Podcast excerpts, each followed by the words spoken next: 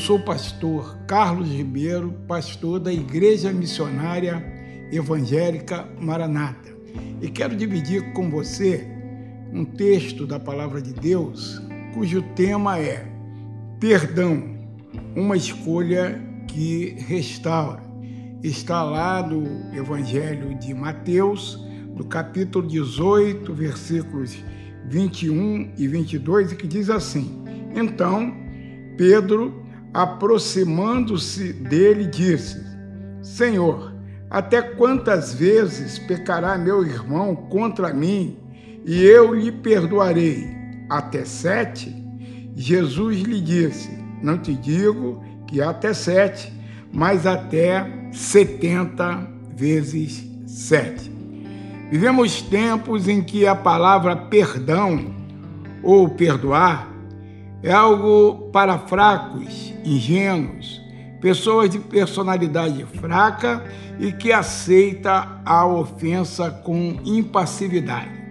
Mas a palavra de Deus nos incentiva, nos exorta, nos mostra que devemos perdoar indefinidamente o nosso irmão.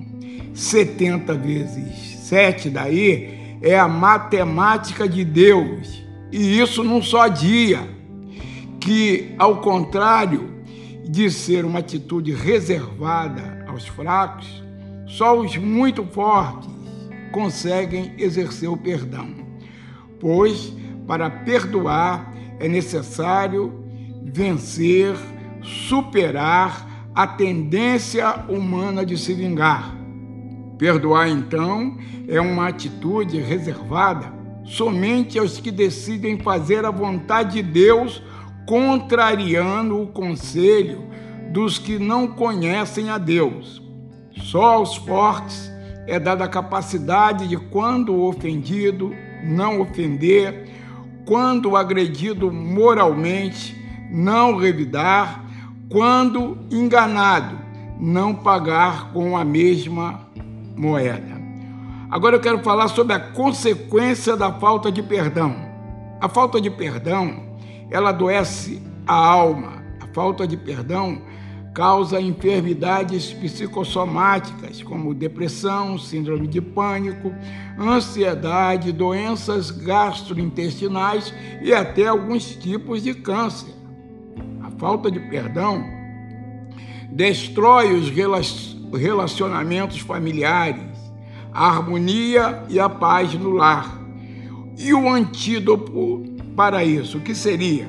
A carta de Paulo aos Efésios, do capítulo 4, verso 26, fala assim: Não se ponha o sol sobre a vossa ira, isto é, resolva o problema não vá dormir sem antes resolver o problema com o teu esposo, com a tua esposa, com os teus filhos, com as pessoas que se relacionam com você.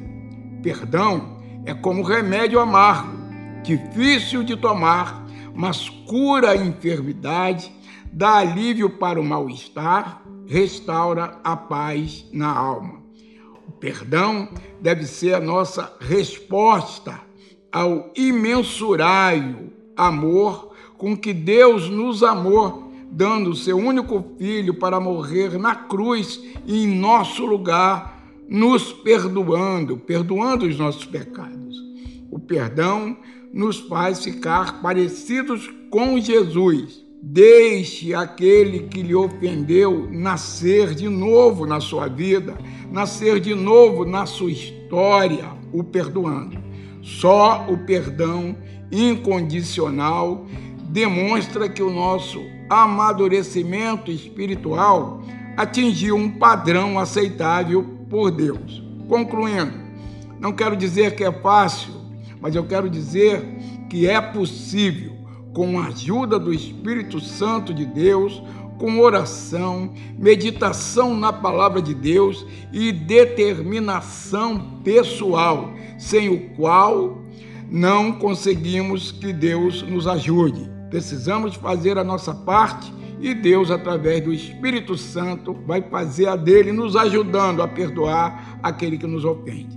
Queria orar com você agora. Ore comigo, Senhor Jesus, preciso da tua ajuda para tomar a atitude de perdoar aquela pessoa que me tem ofendido, que me tem feito mal, sabe? Me causando ressentimentos, me causando mágoas, me causando raiz de amargura, tristeza. Me capacite para tomar essa decisão. É o que eu te peço, orando em nome de Jesus.